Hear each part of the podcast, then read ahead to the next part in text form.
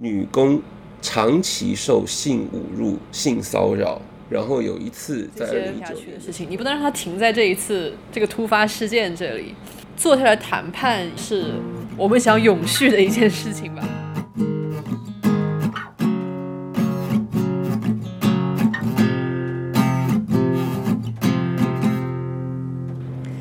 位听众朋友们，大家好，这里是国际摸鱼联盟 Work in Progress 中国劳工通讯的播客节目，我是老李。呃，我是小王。那上一集节目，我已经和小王跟大家简介了一下，为什么中国劳工通讯要做呃印度的集体谈判培训这个项目，以及一些我们在推进集体谈判或者说进行集体谈判培训的时候的一些具体步骤。那么这一次的下半集吧，算是，我们就想具体来讲，真的在两间制衣工厂里面发生的一些具体情况，以及我们看到的真实故事。这样说好了，其实呃，在呃整个整个过程呢，我们会看到一些共同点跟一些不同的地方。这两个案子是分别在二零一八年跟二零一九年发生的。类似的地方，我就先剧透吧。类似的地方的话呢，其实最重要的就是都是我们上一集其实有提到，都是工人在厂厂内在工作的环境当中受到非常非常不合理的待待遇。呃，不合理到什么地步呢？在沙希这个厂，其实二零一八年的时候，一群工人代表是直接被厂方的管理层跟一些来路不明的人等等被。群体殴打，然后在 Texport 泰泰伯特厂发生的事情是工人女性工人为多的地方嘛？我们上上集有提到，就制衣行业在全球可能都很类似，但是在印度的话，大概百分之八十到九十的工人都是女性，然后百分之一百的管理层大概都是男性。我讲的管理层不是最高层了，是在厂里面的管理层，就真的是在生产线上管事儿的。然后这样子的一个一个性别也好，还有另外身份，就是在印度，我们上一集有提到，就种姓的问题啊，就是他们虽然在宪法上面，印度是不可以有这个社会阶层的歧视，但是在文化上的话，这个深根蒂固的这种这种概念是到今天为止其实很难改变的。那尤其是在这种权力关系之下的话，其实管理层常常常会这个样子。可以说回到泰伯特，在泰伯特的话，是在这种情况之下，在刚刚我叙述的这个这个条件之下，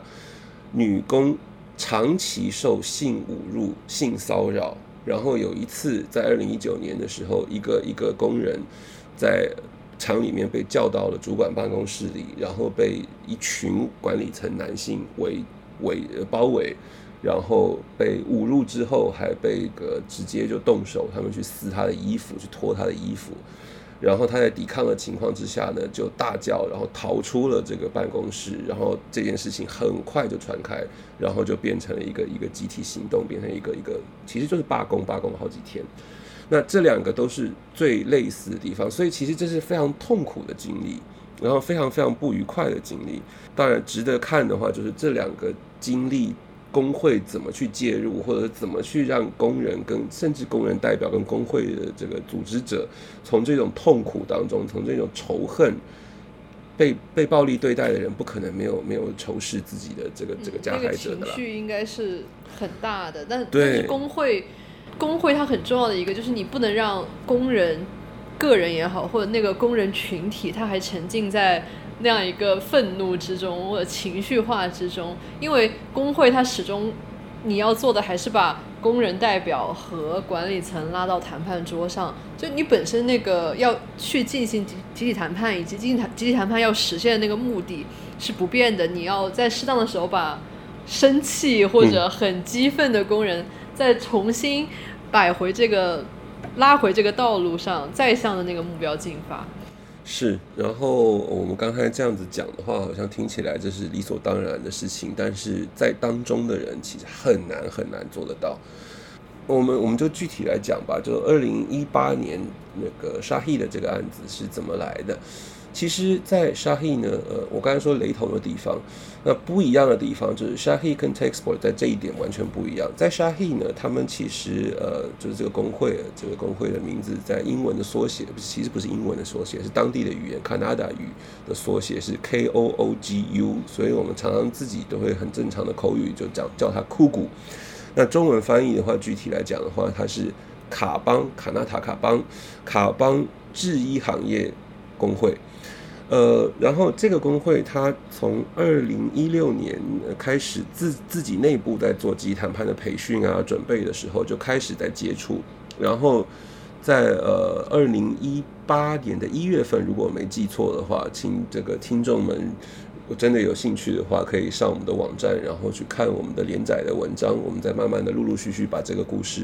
这个这个贴到我们的网站上面，然后。二零一八年的一月份的时候，应该是正式成立了这个沙希第八厂。我上一集有说过，沙希这个公司它在印度有六十几个厂，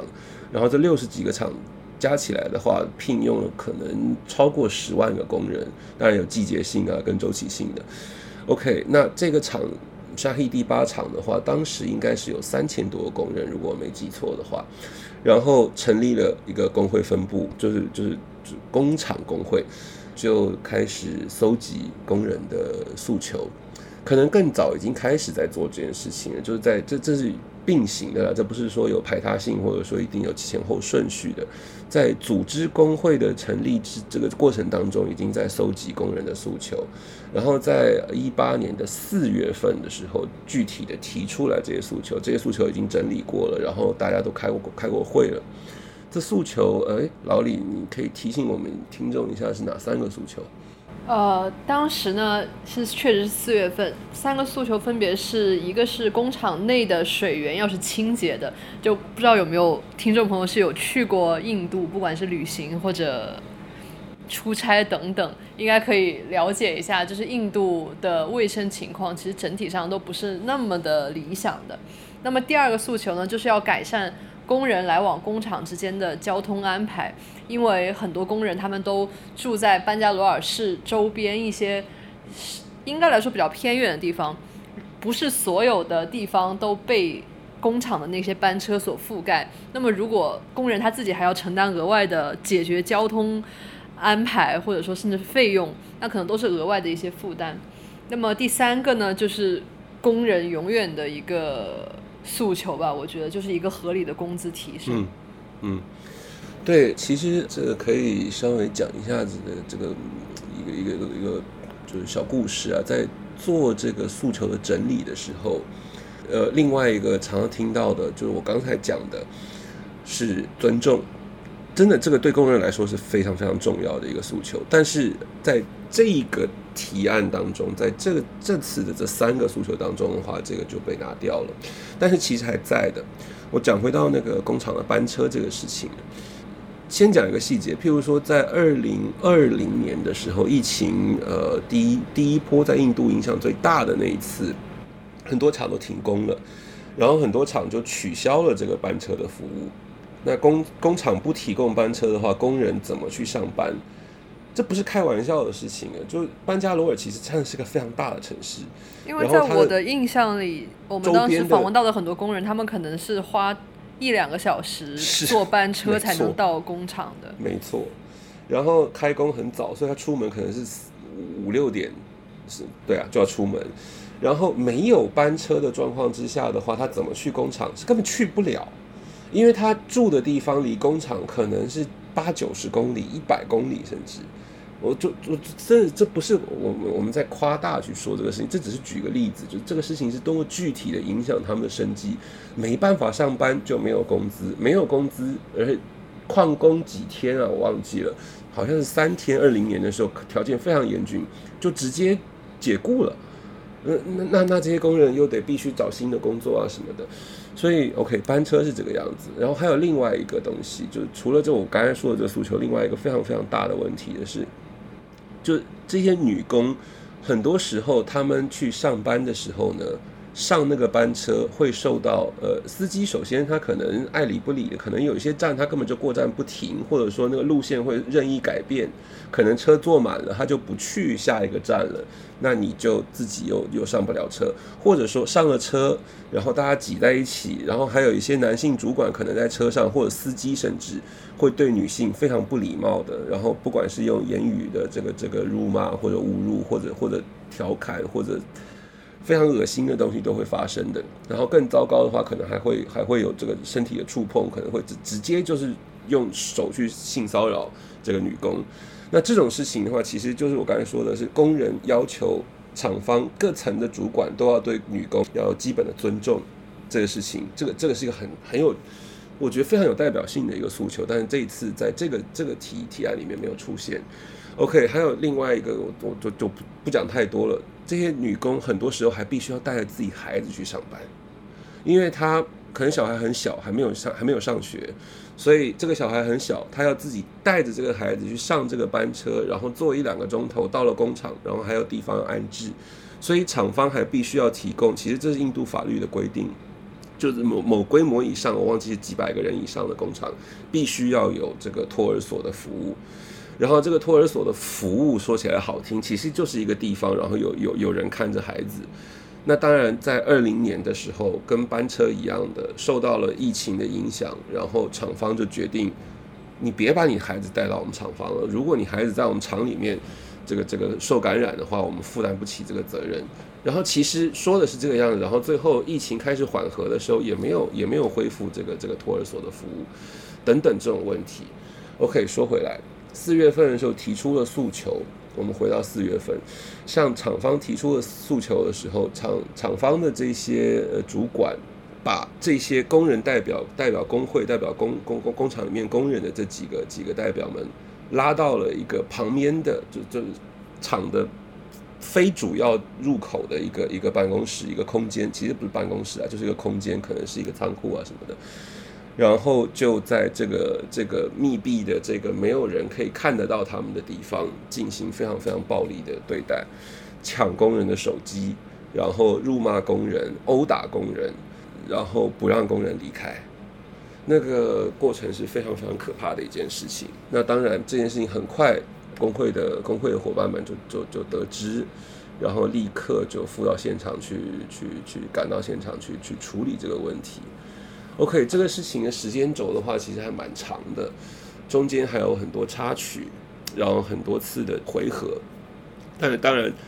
呃，几个强几个重点吧，我就简单的讲。首先我剧透了，就是我们上次已经剧透了，上一集已经讲过，就是完美的结局是签署了一个一个一个协议，然后双方对双方这个达成和和解的一个备忘录。那签署了这个的工中间呢，几个几个事情是非常重要的。第一个，譬如说是工人受到暴力对待的时候，首先没有没有还手，就没有没有这个以牙还牙这种这种行为。然后这是刚才老李说到非常重要，是如何去去疏解、去化解这样的仇恨跟情绪，理性的去处理这个问题是非常困难的。然后他们做到了。另外一个是很快的就跑去，譬如说。呃，警察局去备案，去报案，呃，去验伤，呃，受伤的工人有有两个工人受比较严重的伤，其中一个甚至是脑震荡，还有还还脑血块，然后拿这些验伤的资料拿去拿去备案，呃，找法律援助，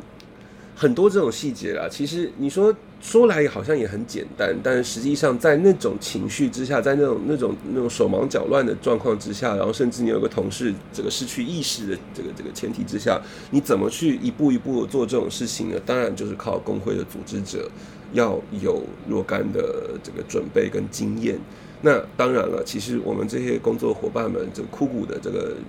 质疑工会的这些人，他们非常有经验处理这种事情，因为之前。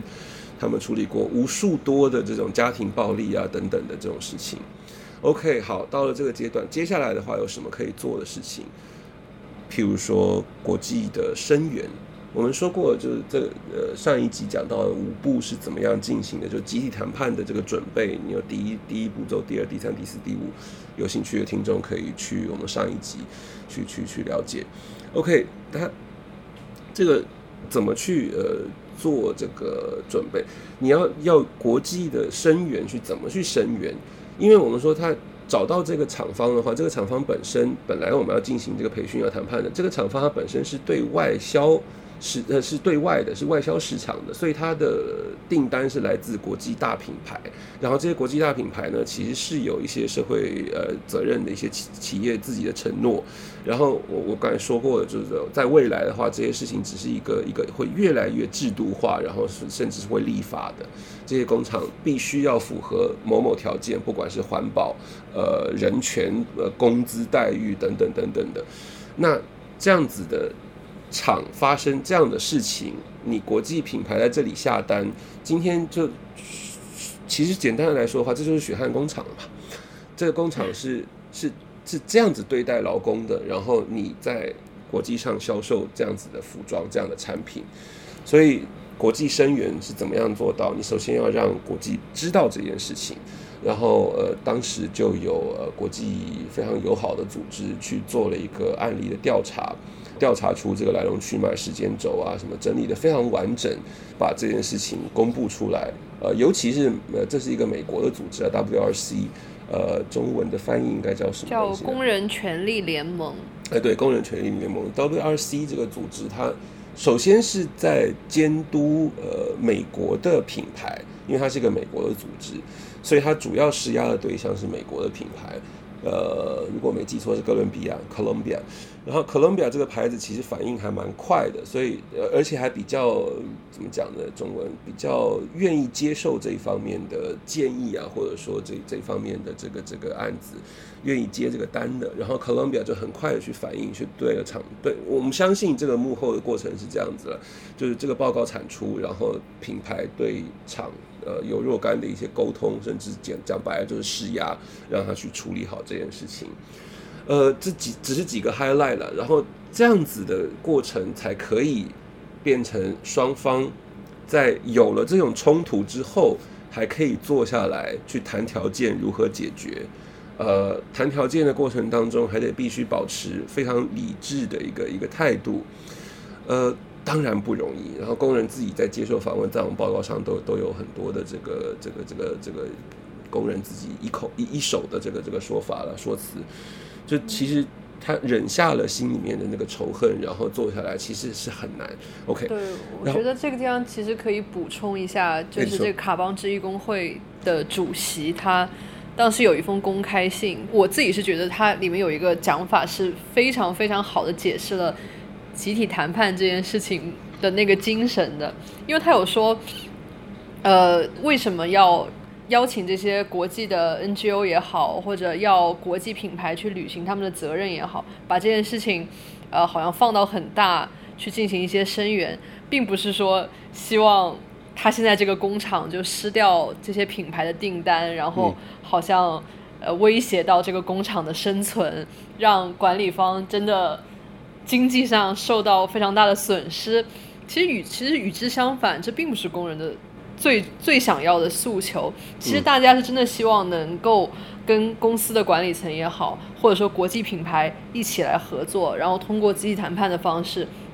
以这种真的是互相相对来说平等，然后又有尊重的这样一个过程，让工人的权利得到保护，同时呃，工厂也好，或者说品牌也好。也能有他在这个商业市场上的利润。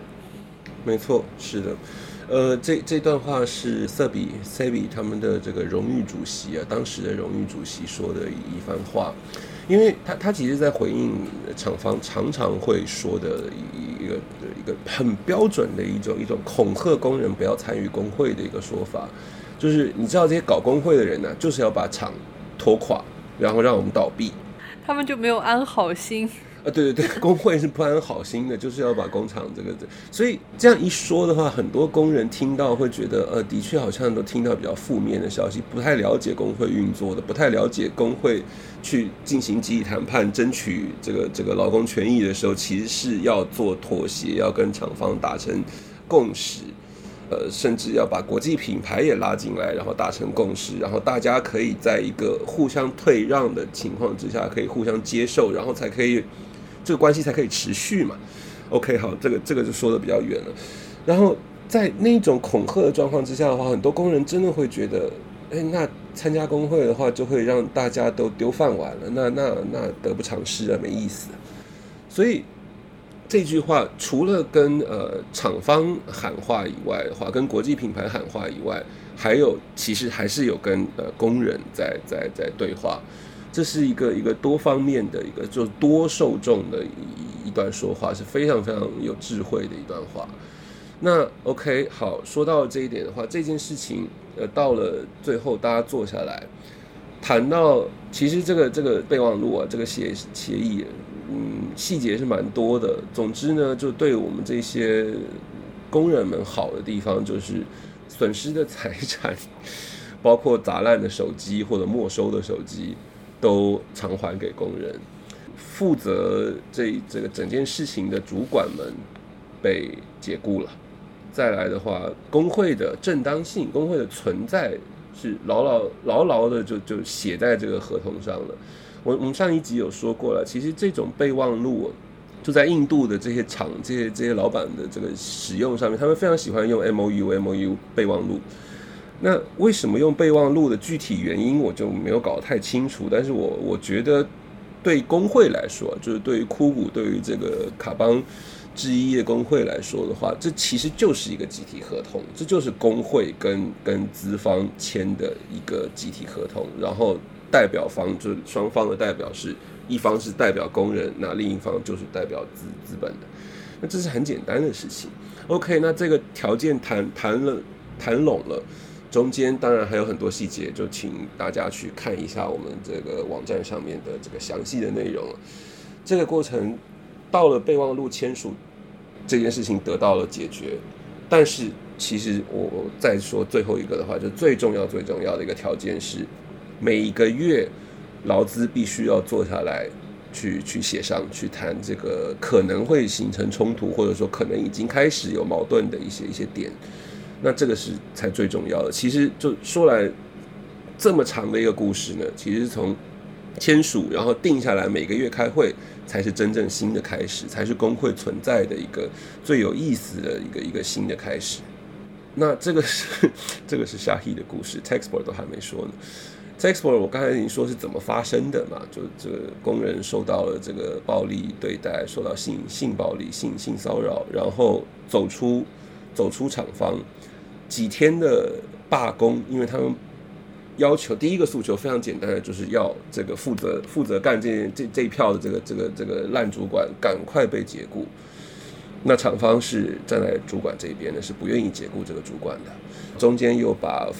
应该是妇女协会的这个人请到场了，然后把劳工局的人也请到场了，等等，一直都都在这种斡旋的过程当中。那但是有。真的，我觉得非常有趣的地方，然后非常令人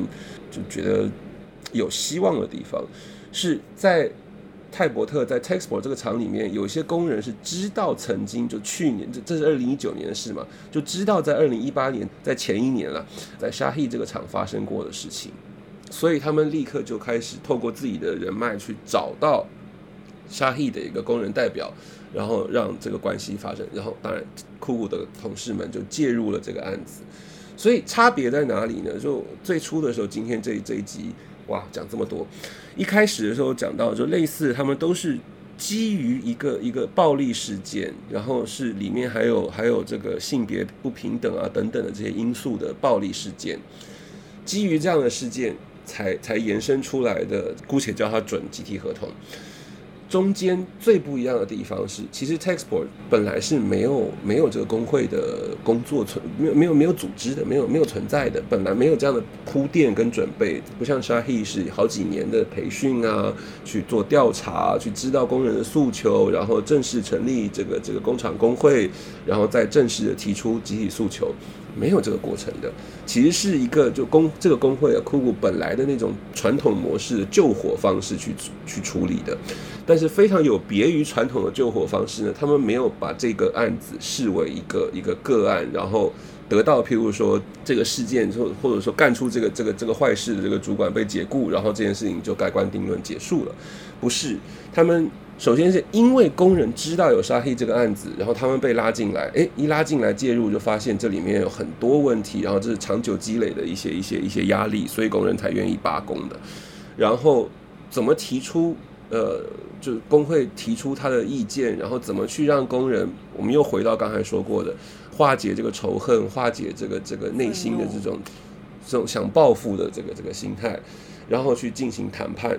去得到自己要的诉求，然后更重要的又回到我刚才也说过的，就是在签署这个 M O U 的过程当中，如何确保自己呃这个工会代表工人的这个工会可以定期的跟呃资方有这个协商的，就你不能让就救火型，你解决当前那个触发这次矛盾的源头之外，你如何把？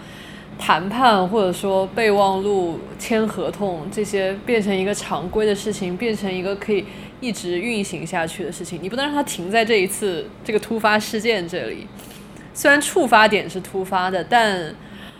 坐下来谈判应该是我们想永续的一件事情吧？是的，而且谈判这件事情的话，我刚刚也说了嘛，就是谈判这件事情，虽然你在一个合同上面有有有这样的一个条款。但是并不代表在现实当中的话是一定会实现的，或者说一定会一直存在的。如果工会没有呃一直保持自己一个状态，没有足够的这个会员，没有足够的谈判筹码，是很容易被资方忽略的。然后，当然这个这个又是另外一个我们大家都知道的事情，这不是剧透了。其实，在二零二零年的话，全球的疫情。呃，让很多，其其实这也不是孤立的一个事情，在全世界很多地方的工人权益都受到非常严重的打击。曾经争取到的，甚至是一百年前就争取到的一些东西，都突然在这个疫情之下，砰一声就不见了。所以，其实，在印度也发生类似的事情。那其中一个被牺牲掉的事情，就是这个本来定期的这个协商的这个会议，劳资双方就没有再见面。然后再加上当时呃封城，或者说这个不不完全是封城了，就停产的这个工厂关闭的时候的这个经济损失，全部都是让工人自己来扛。取消掉的班车就没有再恢复，取消掉的这个托儿所没有恢复，这些东西都必须要重新工会再来一次去争取，去跟跟跟资方博弈，去协商，去达到共识，然后再再争取回来。这都是一直不断持续的过程，对你刚才说的没错，这是一个要有永续的事情，所以集体谈判本身就就是一个一个过程，呃，不是一个理所当然的一个结果。对，但我觉得因为疫情啊，或者有新的问题出现，但我们还是非常看好，或者我们想继续这件事情，是因为就像泰伯特工厂，他看到曾经沙希沙西第八厂。他有一个成功的例子，他会受到感染，他会用同样的方式去解决问题。我想，这种印度这两个厂之间的互相影响，其实也是为什么中国劳工通讯在就是想用印度的一些经历来告诉中国的工人或者中国的工会，集体谈判是一个可以操作，也可以带来不错的成效的一件事情。